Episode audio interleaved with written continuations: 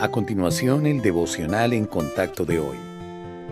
La lectura bíblica de hoy comienza en el versículo 13 de Josué, capítulo 5.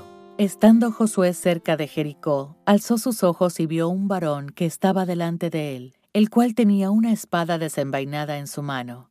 Y Josué, yendo hacia él, le dijo, ¿Eres de los nuestros o de nuestros enemigos? Él respondió, No, mas como príncipe del ejército de Jehová he venido ahora.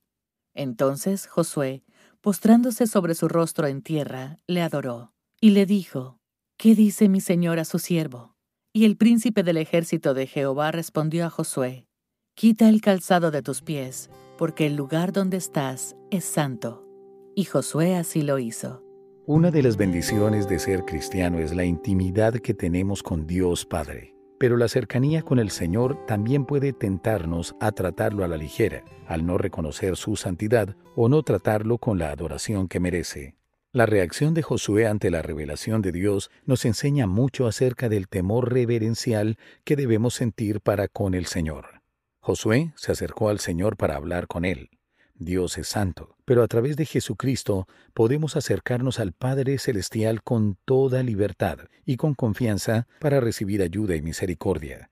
Josué se postró sobre su rostro con humildad, sumisión y dependencia. Esta es la misma actitud que debemos tener cada vez que venimos a Dios en oración o por medio de su palabra. Josué preguntó qué tenía el Señor que decirle. Cuando leamos las Sagradas Escrituras, también debemos pedirle al Señor que nos hable y nos enseñe sus caminos. Josué adoró a Dios con obediencia inmediata. Si leemos la palabra sin obedecerla, demostramos que en verdad no le tenemos reverencia al Señor. Lo que necesitamos en nuestra relación con Dios es equilibrio entre la intimidad familiar y el temor santo. Considere si la forma en que usted se le acerca pudiera necesitar algún ajuste.